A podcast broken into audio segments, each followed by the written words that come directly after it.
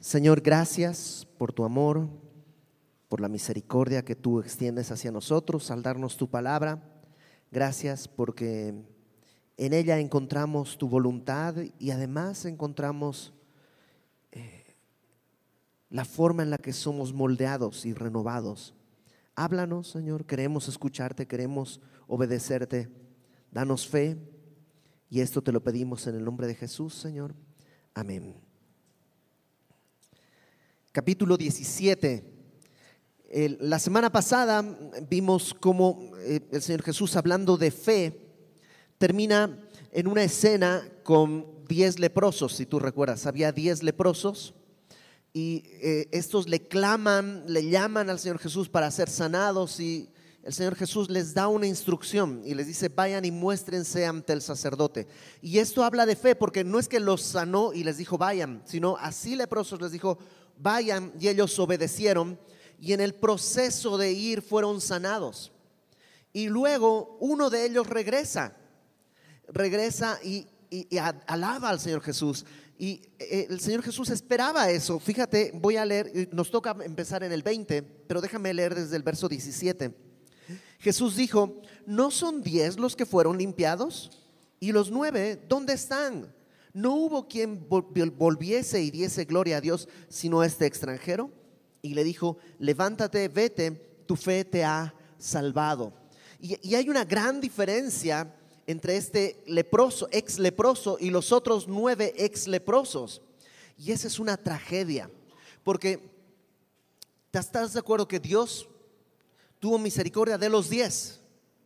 Los diez escucharon a Jesús, los diez clamaron a Jesús, los diez hicieron lo que Jesús les pidió, pero solo uno fue salvo. Porque este hombre de alguna manera no pensó, ah, soy sano y ya. Lo que en su mente seguramente hubo es, este hombre no es solo un antibiótico, porque el día de hoy la lepra se cura con antibióticos, existe y te dan un antibiótico, es un tratamiento largo, pero la lepra se puede curar. Entonces lo que Jesús está haciendo en un sentido es un milagro, pero el día de hoy se puede hacer. Te da lepra, te puedes medicar y, vas a quedar sano. Este hombre no piensa Jesús es un antibiótico, piensa esto es algo más. O sea, yo no me postro ante un antibiótico. Este hombre piensa Jesús es algo distinto y regresa y se postra ante Jesús. Y por eso Jesús dice, este hombre, tu fe te ha salvado, no solo sanado, sino salvado. Qué tragedia haber recibido la gracia de Dios en sanidad y haber perdido por completo la oportunidad de la salvación. Casi fueron salvos. Y el casi puede ser trágico. Casi se casa conmigo. Casi ganamos el partido casi se abre el paracaídas. O sea, el casi puede ser realmente muy trágico. Casi llegamos a tiempo. O sea, puede ser muy trágico ese casi. De eso es lo que ahora va a hablar en los versículos que siguen. Verso 20. Preguntado por los fariseos cuándo había de venir el reino de Dios, les respondió. Hagamos una pausa. Los fariseos le preguntan, ¿cuándo va a venir el reino de Dios? Y le preguntan eso un poco porque a lo mejor están como retándolo, como eh, con, burla, con sorna. Eh, a ver, tú que tanto hablas, a ver si es cierto, ¿dónde está el reino de Dios? A ver, dime la verdad.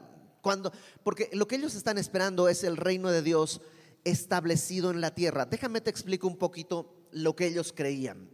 En 2 Samuel capítulo 7, David acaba de llevar el arca a Jerusalén en el capítulo 6 que estaba como olvidada, la lleva a Jerusalén en el capítulo 6. Y en el capítulo 7 David está en su casa, es una casa hermosa, de madera, maravillosa. Y ahí, de la ventana, ve el arca que está en una tienda, en una, como, una, como una carpa, en una tienda de campaña, por decirlo de alguna manera, en un tabernáculo.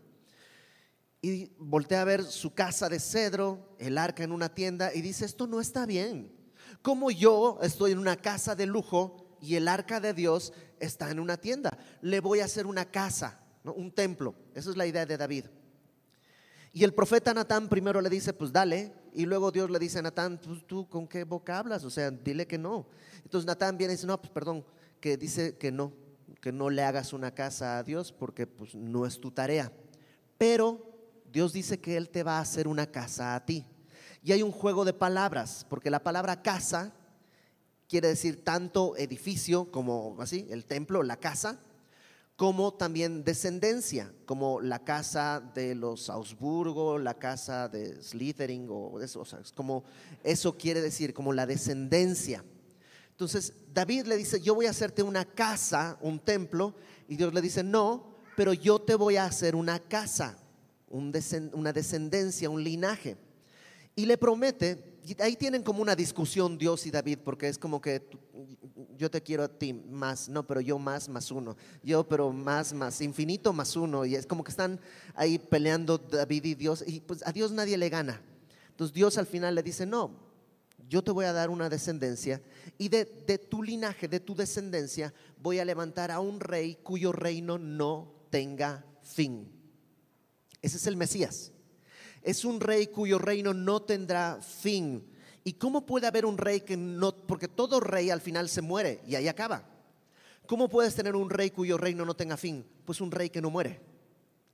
Y eso es lo que esperaban los judíos. Cuando venga este rey, porque ¿qué pasó? Después de David vino Salomón, después de Salomón vino Roboam, y después de Roboam ya sabemos el reino se divide y vino uno tras otro, tras otro, tras otro, tras otro, y al final el reino mismo, el reino del norte es llevado a, eh, deportado a Siria, el reino del sur deportado a Babilonia y se acaba.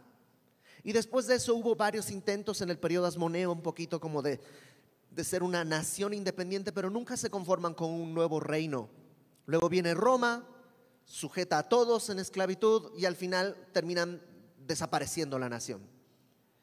Y rebautizan toda esa zona como Palestina. Ya, se acabó. Ni siquiera va a ser Judea, ahora es Palestina. Y desapareció. Y no ha habido un rey hasta el día de hoy. Hay dos opciones. O Dios está faltando a su promesa a David, o todavía no es una promesa cumplida. Lo que anhelamos es ese reino. Y eso lo anhelaban. Cuando viene Jesús, ellos piensan, Él va a ir a Jerusalén y va a instaurar, Él va a ser el rey eterno, según Él. Y lo primero que tiene que hacer es pues quitar a, Roma. Por eso le dicen, pues ¿a qué hora? ¿Cuándo va a venir el reino de Dios? No que muy el Mesías y poderoso. Yo sigo viendo a Roma y sigo viendo sus estandartes y sigo viendo a los soldados que tienen su escoba ahí en la cabeza. ¿Cuándo va a cambiar eso? Por eso con un poco de burla están diciéndole a, Jesús, ¿cuándo va a pasar? Eso es lo que ellos esperan, la instauración física de ese reino. Ahora mira la respuesta de Jesús. Jesús respondió y dijo, a los fariseos les está diciendo, el reino de Dios no vendrá con advertencia, ni dirán, helo aquí o helo allí, porque he aquí el reino de Dios está entre vosotros. Jesús les hace una respuesta que a la vez son dos cosas. Uno, les dice, el reino de Dios no va a venir con advertencia, no hay síntomas, va a venir, pom, así. Pero la razón por la que va a ser así es porque dice, el reino ya está aquí ya está entre ustedes. ¿Te acuerdas que cuando Él comienza a predicar, comienza diciendo, arrepentíos, el reino de Dios se ha acercado? ¿En qué sentido? Bueno, un reino tiene que tener tres elementos. Número uno, tiene que tener un rey, si no, no es un reino. Tiene que tener un rey.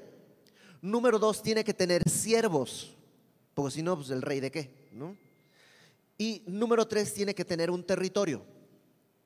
Lo que ellos anhelan es que este sea el territorio y que el rey venga ya a gobernar.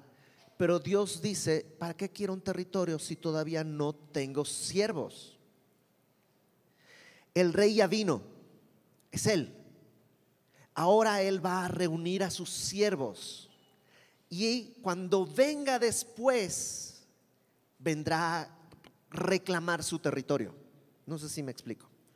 Esta promesa que Dios le hizo a David un rey cuyo reino no tendrá fin, no se ha cumplido.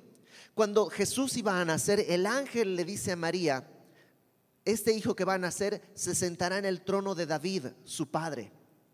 ¿Sucedió? No, fue crucificado, rechazado y ascendió al cielo. No sucedió. ¿Cuándo sucederá? Bueno, en Apocalipsis capítulo 19 tenemos narrado el regreso de Cristo. Y cuando regresa Cristo, en el capítulo 20 instaura su reino milenial, el milenio. Mil años en que Jesús va a reinar desde Jerusalén toda la, toda la tierra y va a ser ese reinado que estamos esperando, el, el reinado davídico restaurado en Cristo sentado en el trono en Jerusalén. Entonces Jesús está hablando de ese momento cuando se instaura el reino, pero también está hablando de otro momento. Dice, yo ya estoy aquí, el rey ya vino. ¿Para qué quiero un territorio si todavía no hay siervos? Y aquí está la tragedia. Los fariseos están delante del rey, pero no lo ven. Los fariseos quieren el reino, pero están rechazando al rey. Casi son salvos, pero no.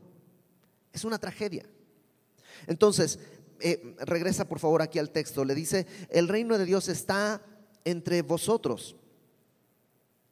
Ahora se voltea y habla a los discípulos. Dijo a sus discípulos, tiempo vendrá cuando desearéis ver uno de los días del Hijo del Hombre y no lo veréis. Y os dirán, helo aquí o helo allí, no vayáis ni lo sigáis, porque como el relámpago que que al fulgurar resplandece desde un extremo al otro del cielo hasta el otro, así también será el Hijo del Hombre en su día. Les contestó a los fariseos, ¿cuándo vas a instalar el reino? ¿Por qué quieres saber cuándo voy a instalar el reino si, estoy, si el rey está acá y, no me quieren, ni me escuchan, ni me, ni me reciben? ¿Para qué quieres saberlo? Y luego se voltea y le dice a sus discípulos, oigan, discípulos, va a haber un día en que van a anhelar estos días en estos días en los que yo estoy acá.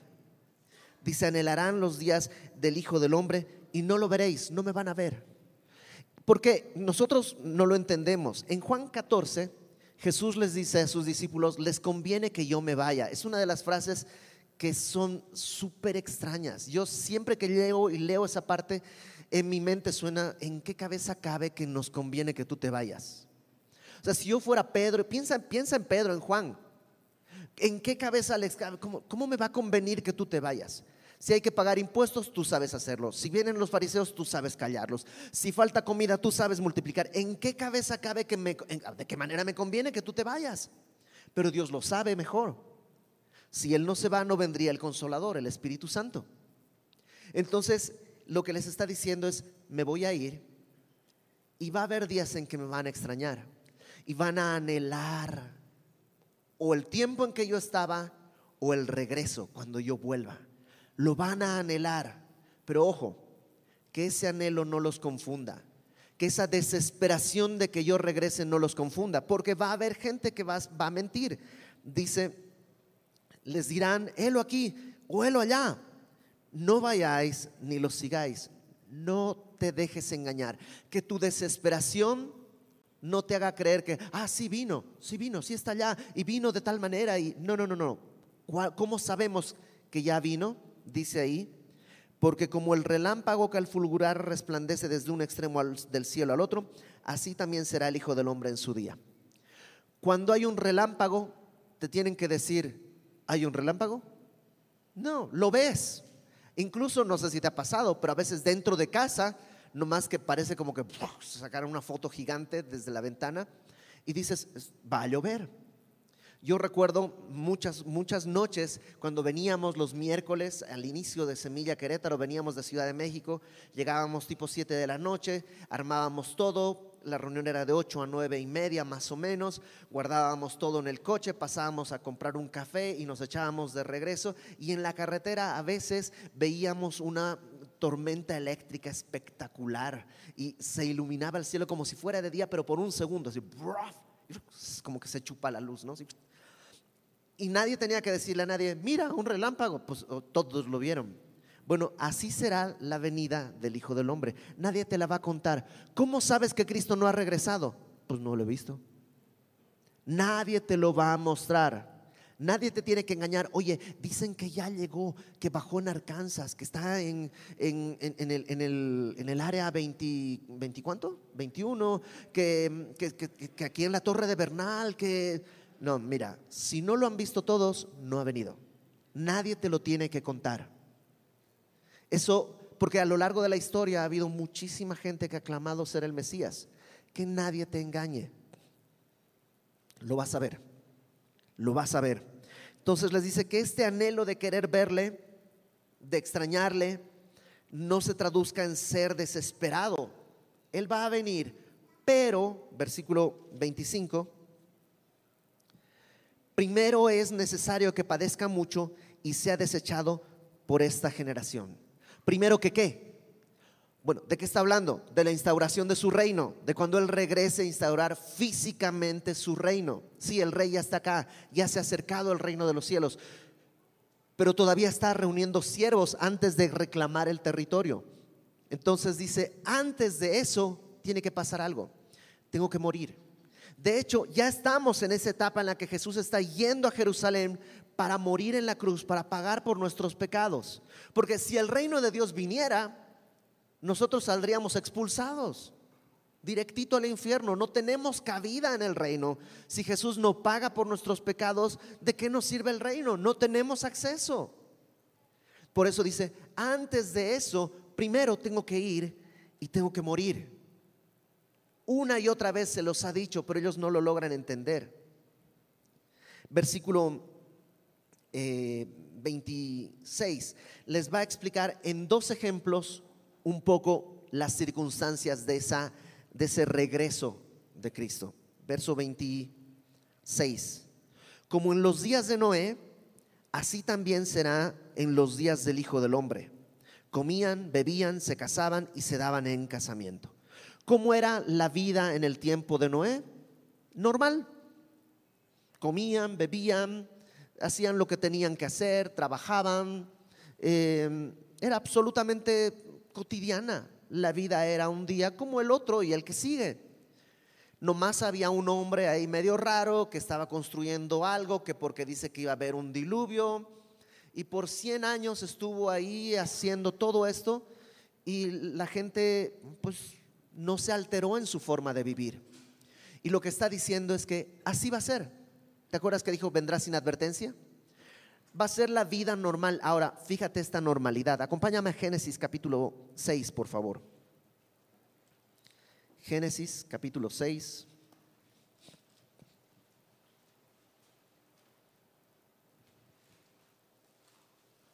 Versículo 5. Lo normal era esto. Y vio Jehová que la maldad de los hombres era mucha en la tierra y que todo designio de los pensamientos del corazón de ellos era, era de continuo solamente el mal. O sea, sí era normal, pero era muy mal normal. Era normal. Eh, la vida era terriblemente, era plagada de pecado. Había todo tipo de situaciones alrededor de promiscuidad, inmorales, y eso era lo normal. No sé, yo, tengo mi vida bien dividida desde, o sea, mi vida se parte en 1998, 26 de diciembre del 98, porque es cuando llegué a México.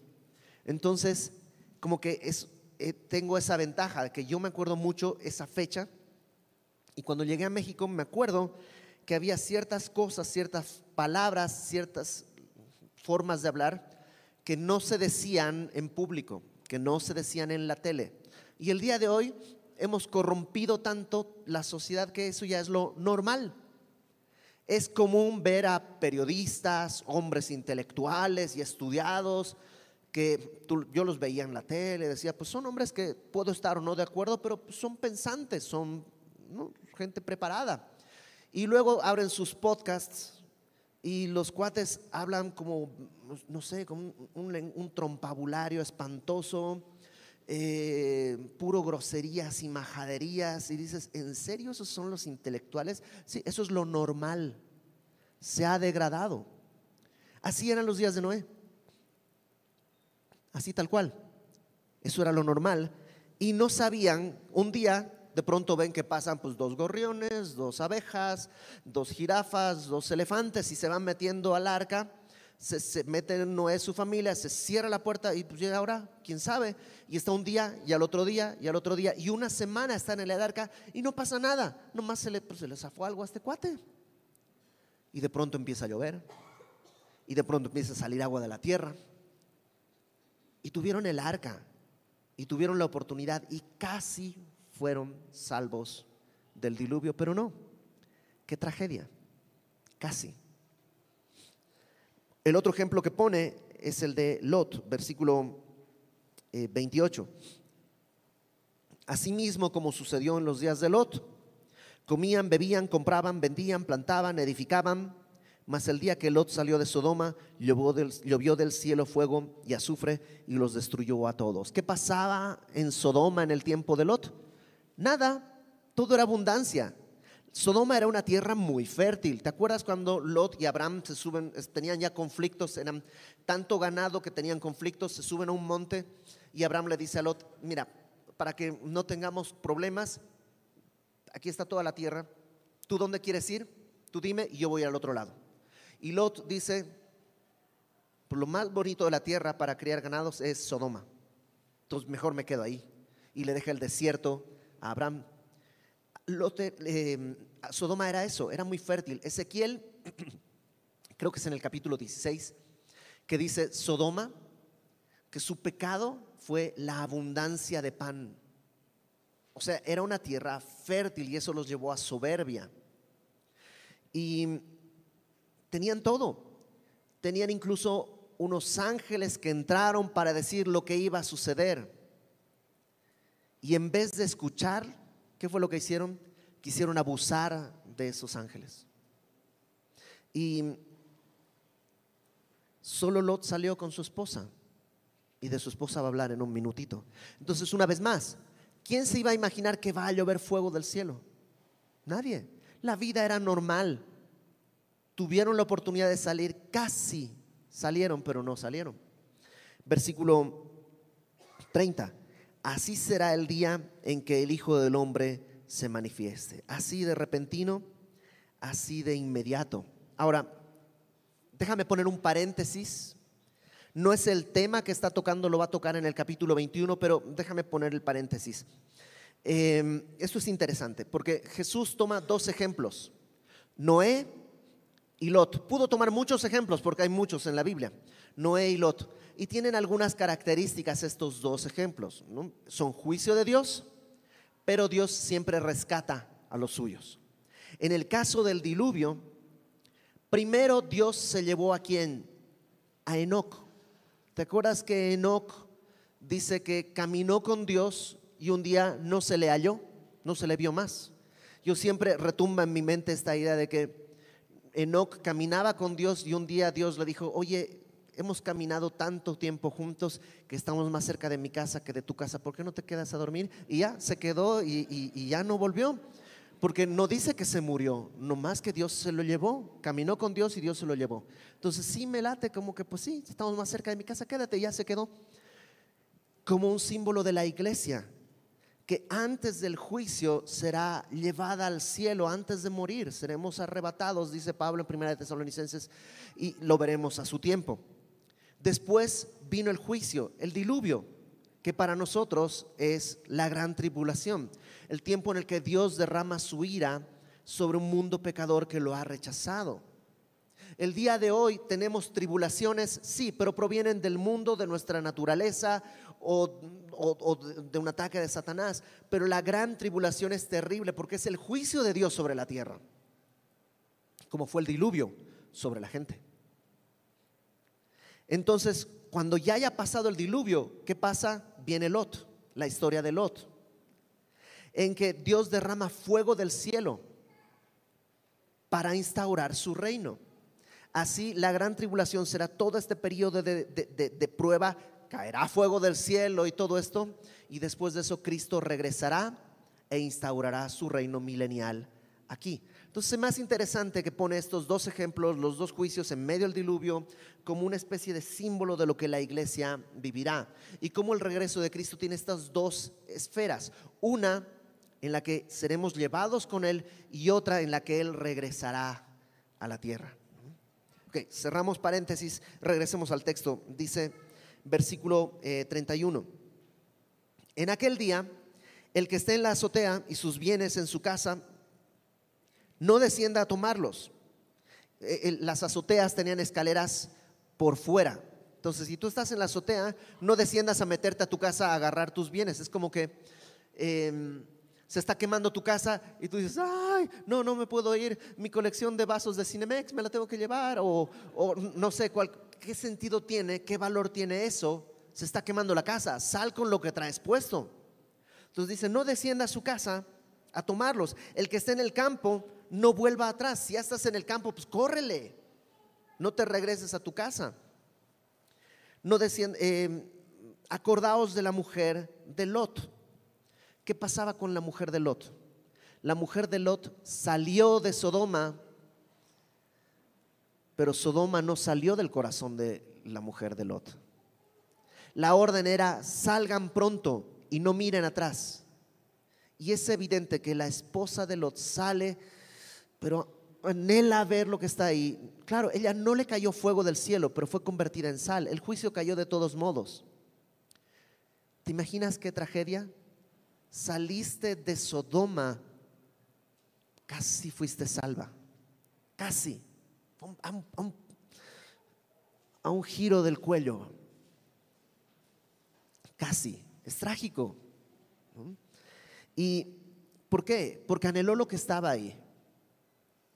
Jesús dice, ¿para qué vas a querer algo de lo que está? ¿Para qué vas a estar coleccionando cosas de esta tierra cuando no perteneces acá? Ya les he comentado que cuando yo llegué a México, eh, los primeros años yo tenía la, la, norma, yo me había impuesto esa norma de no comprar nada que no cupiera en mi maleta. Eh, compraba discos y libros y nada más. En algún momento pensé, una lavadora sería cómodo, pero va a ser una... Es que yo no pertenezco acá. Me es más cómodo lavar ropa a mano que tener que comprar, ahorrar y comprar una... O sea, con ese dinero, ¿cuántos discos me puedo comprar en vez de una lavadora? Y los discos me los puedo llevar a mi casa. ¿Para qué quiero una lavadora? Entonces yo subía y lavaba mi ropa en la azotea y con las señoras echábamos ahí el chisme y todo porque tenía una perspectiva. No soy acá. Dice Jesús, no te enamores de las cosas que están aquí. No seas como la mujer de Lot que por el amor de las cosas que están acá, puede que te quedes acá. Casi. Pero yo iba a la iglesia, leía la Biblia, pero nunca sacaste tu corazón del mundo. Casi. Casi. Ahora dice versículo 33, todo el que procure salvar su vida la perderá, todo el que la pierda la salvará. En el reino de Dios las cosas son al revés de lo que son acá. En el reino de Dios el más grande es el menor. Tienes que perder para ganar, tienes que soltar para agarrar. Verso 34, os digo que en aquella noche, y es curioso porque en el verso 31 dice, en aquel día, y aquí dice en aquella noche, ¿no? Como que se ha oscurecido, el panorama es oscuro. En aquel día estarán dos en una cama, el uno será tomado, el otro será dejado. Dos mujeres estarán moliendo juntas, la una será tomada, la otra dejada. Dos estarán en el campo, el uno será tomado, el otro dejado. Y normalmente muchos libros y muchas conferencias piensan que esto habla del rapto, que estarán dos, uno será tomado y el otro será dejado. En el campo habrá dos, uno será tomado y el otro será dejada. Yo nomás pienso, ¿y qué no puede haber dos cristianos? ¿Por qué tienes que dejar a uno? No, no, porque uno será tomado y el otro dejado. Otra cosa que normalmente dicen es que esto comprueba que la tierra es redonda, porque en un momento están unos en el campo y otros están durmiendo como en la tierra, hay un lugar donde están despiertos y en otro lado están dormidos. Yo digo, pero hay gente que duerme de día también, o sea, ¿a qué voy? No creo que esté hablando del rapto. Creo que la doctrina del rapto tiene su base en otros capítulos, pero no acá. ¿Por qué? Porque el contexto no está hablando del rapto, sino del regreso de Cristo, de la instauración del reino de Dios en la tierra. Y entonces, ¿a qué se refiere que uno será tomado y el otro dejado? Si yo no estoy haciéndolo, pero si yo dijera, levanten la mano quien quisiera ser de los tomados, probablemente todos dirían, yo, acompáñame por favor a Mateo capítulo 13. Porque yo creo que cuando dice será tomado, está hablando de será llevado a juicio. Y el otro será dejado a vivir el reino de Dios. Él va a regresar, instaurará su reino, unos serán llevados a juicio y a condena y otros serán dejados a que vivan el milenio, a que vivan el reino de Dios. Mateo 13, versículo 24. Les refirió otra parábola diciendo, el reino de los cielos, es la misma escena, el reino de Dios o el reino de los cielos, es semejante a un hombre que sembró buena semilla en su campo pero mientras dormían los hombres, vino su enemigo y sembró cizaña entre el trigo y se fue. Verso 26. Y cuando salió la hierba y dio fruto, entonces apareció también la cizaña. Vinieron entonces los siervos del padre de familia y le dijeron, Señor, ¿no sembraste buena semilla en tu campo? ¿De dónde pues tienes cizaña? Él les dijo, un enemigo ha hecho esto. Los siervos le dijeron, ¿quieres pues que vayamos y la arranquemos? Y él dijo, no, no sea que al arrancar la cizaña arranquéis también con ella el trigo. Dejad crecer juntamente lo uno y lo otro hasta la siega. Y al tiempo de la siega yo diré a los segadores, recoged primero la cizaña, atadle manojos para quemarla, pero recoged el trigo en mi granero. Esta parábola Jesús la cuenta y la explica en el verso 36. Vamos al verso 36. Entonces, despedida la gente, entró Jesús en la casa y acercándose a él, sus discípulos le dijeron, explícanos la parábola de la cizaña en el campo, lo que acabamos de leer. Explícanos. Jesús les dijo, el que siembra la buena semilla es el Hijo del Hombre.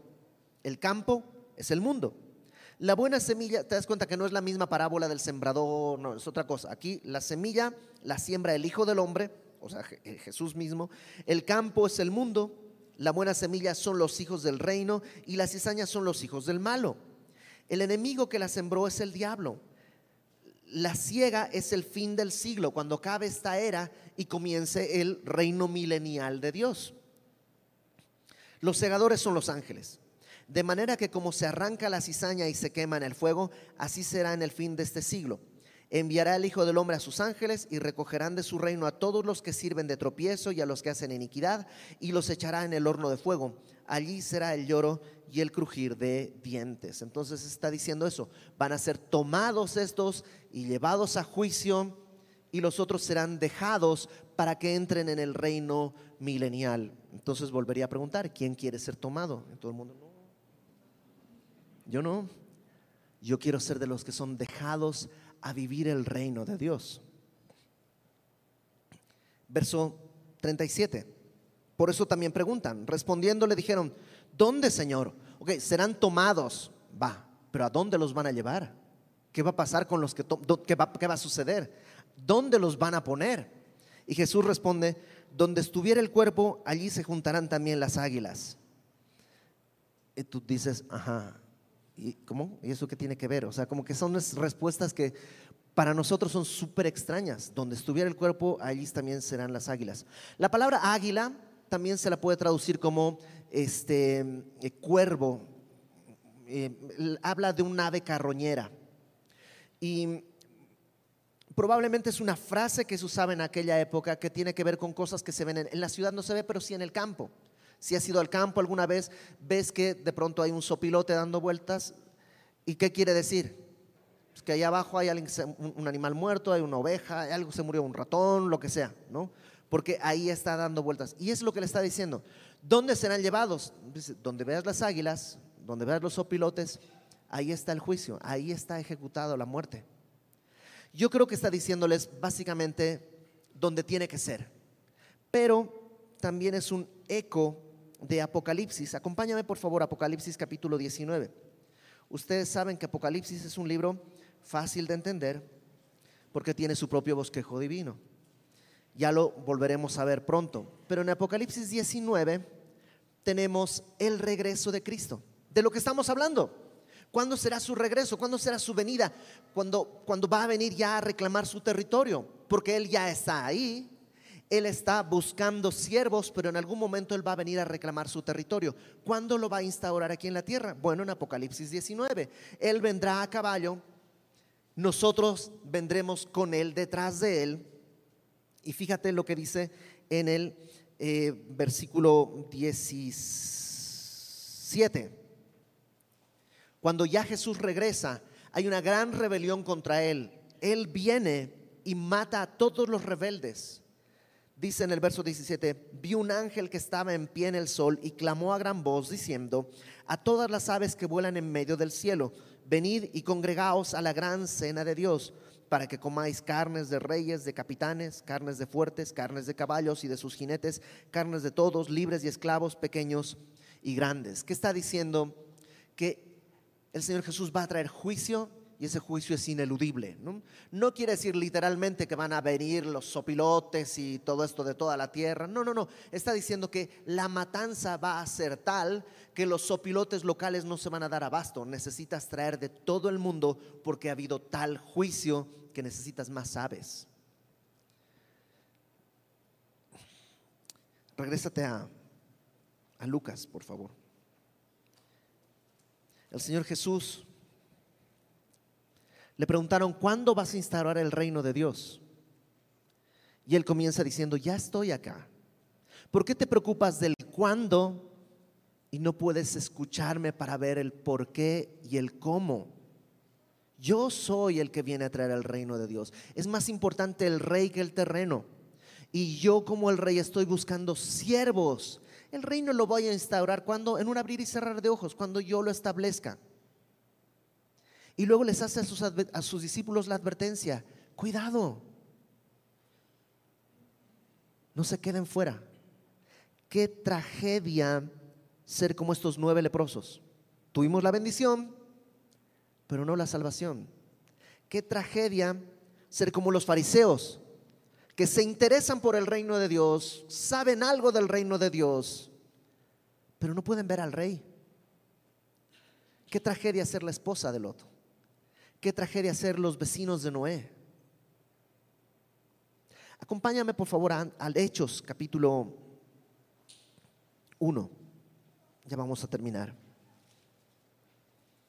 Hechos 1.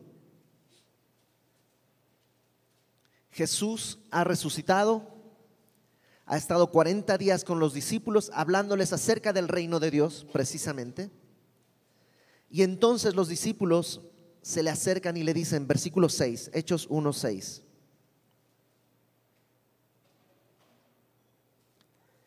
Entonces los que se habían reunido le preguntaron diciendo, Señor, ¿restaurarás el reino a Israel en este tiempo? ¿No te encanta que son pues los discípulos como nosotros, no entendían. Porque cuando antes de que Jesús muera, iban yendo a Jerusalén y todos ya se iban repartiendo ministerios. ¿Te acuerdas? No, yo voy a ser mayor, yo me voy a sentir aquí, yo voy a ser ministro de Agricultura. se andan repartiendo ahí el hueso, todos los discípulos.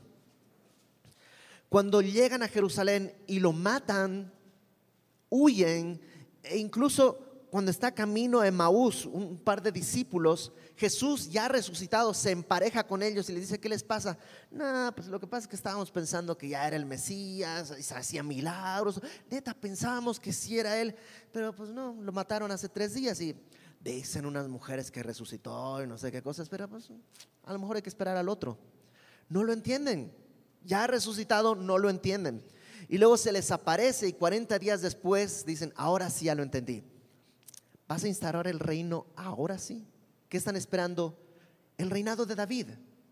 Están esperando que Jesús eche a Roma, instaure el reino, sea el rey todopoderoso que gobierna y ellos a su lado. Eso es lo que están esperando. ¿Lo vas a hacer ahora sí? Y Jesús les dice, versículo 7, ¿no os toca a vosotros saber los tiempos o las sazones, los cumplimientos que el Padre puso en su sola potestad? A ustedes no les toca saber. ¿Lo vas a hacer ahora? No te voy a contestar. No te toca saber. ¿Por qué? Yo creo que por misericordia. Si yo hubiera sido Pedro y le digo, Señor, ¿cuándo? Y si Jesús me dice, bueno, faltan como dos mil años. probablemente Pedro se hubiera desanimado. Él les dice, no te, no, no te voy a decir, no te toca saber, y aquí está la clave. Pero, ¿qué quiere decir ese pero? Ese es el enlace. ¿No? Eh, ¿No tiene eh, helado de vainilla? No, pero tengo de chocolate a mitad de precio. O sea, es, es esto que compensa lo que tú me estás pidiendo. ¿Vas a instaurar el reino? No te puedo contestar, pero recibiréis poder cuando haya venido sobre vosotros el Espíritu Santo y me seréis testigos en Jerusalén, en toda Judea, en Samaria y hasta lo último de la tierra. Permíteme decirlo de esta manera. Pedro, tal vez no vas a ver el reino, pero el reino va a estar dentro de ti. Es decir, este rey que vino a gobernar todo, primero quiere gobernarme de manera individual. Este rey que está llamando siervos, primero quiere que yo me rinda como su siervo y él mi Señor. Y que mi vida, mi cuerpo sea su territorio. Ya lo va a instaurar en la tierra. En su tiempo lo hará. Y sin aviso. Él no necesita propaganda ni... Él lo va a hacer. En el momento en el que nadie lo espere, ¡pum! Dios lo va a hacer. Pero el día de hoy Él está buscando siervos y que yo sea su territorio. ¿De qué me sirve saber que Él va a reinar desde Jerusalén y dónde van a ser las fronteras y cómo va a repartir Ezequiel? Dice que van a repartir las tierras así, así y no sé qué. ¿Y de qué me sirve si yo no quiero al rey? Jesús simplemente dice, no te sirve de nada. ¿Cuándo voy a instaurar el reino? Pero te voy a dar algo mejor. El Espíritu Santo puede entrar en ti y tú vivir el reino desde adentro. Y esa es la promesa que Dios hace el día de hoy. Y yo creo que cada uno de nosotros tiene que estar seguro de ese casi. Dice la palabra que es su espíritu que da testimonio a nuestro espíritu de que somos hijos de Dios. Y eso es claro. Cada uno de nosotros delante del espejo sabe, he creído o nomás estoy casi. No te engañes. Ese casi puede ser muy caro. Y si tú en verdad le has entregado tu vida al Señor, clama ahora por su espíritu. En otro pasaje Jesús dice que el reino de Dios no consiste en comida ni en bebida, sino en gozo del espíritu y en paz y en justicia. Todos anhelamos eso. Gozo, justicia y paz. Dios quiere dártelo. El reino de Dios lo quiere instaurar primeramente en ti, aunque el mundo se caiga a pedazos. Movimientos políticos no van a cambiar nada, por lo menos nada fundamental. Dios quiere cambiar tu corazón, quiere instaurar su reino en ti. Y dice Jesús que si nosotros que somos malos sabemos dar buenas dádivas a nuestros hijos, ¿quién le va a dar cuando su hijo le pide un pan, quién le va a dar una piedra? ¿Cómo el Padre que es bueno no dará el Espíritu a todo aquel que se lo pida? Y el día de hoy no te quedes con el casi soy lleno del Espíritu, casi soy salvo. El día de hoy ven delante de Él. Vamos a orar. Señor, no queremos quedarnos en la frontera, no queremos ser como estos nueve leprosos que no reconocieron, que se quedaron con la bendición, pero olvidaron al bendito de los siglos. No queremos ser como la mujer de Lot, que habiendo visto el poder de salvación que tú tienes, regresó en su corazón y sufrió el juicio. No queremos ser como los hombres del tiempo de Noé, que no creyeron a tu palabra, que se burlaron de ti. Señor, anhelamos venir delante de ti el día de hoy. Anhelamos que tú regreses pero sobre todo anhelamos que tu reino se instaure en nuestro corazón. Que de esa manera literal venga a nosotros tu reino y que se haga tu voluntad en la tierra, en el cielo y en mi vida. Danos de tu espíritu, Señor. Te lo rogamos, clamamos a ti, como clamaron los leprosos, clamamos a ti. pero también nos postramos como ese único leproso. Extiende tu mano, Señor, danos de tu espíritu. Ayúdanos a no estar afanados agarrando las cosas de este mundo en una casa que se quema, sino a perseverar hasta que veamos que tú nos dices, entra en el gozo de tu Señor, bienvenido al reino que he preparado. Gracias Señor por la esperanza, danos de tu paz, de tu espíritu, de tu gozo, de tu justicia. Instaura tu reino en nosotros. Te lo pedimos en el nombre de Jesús, nuestro Salvador. Amén.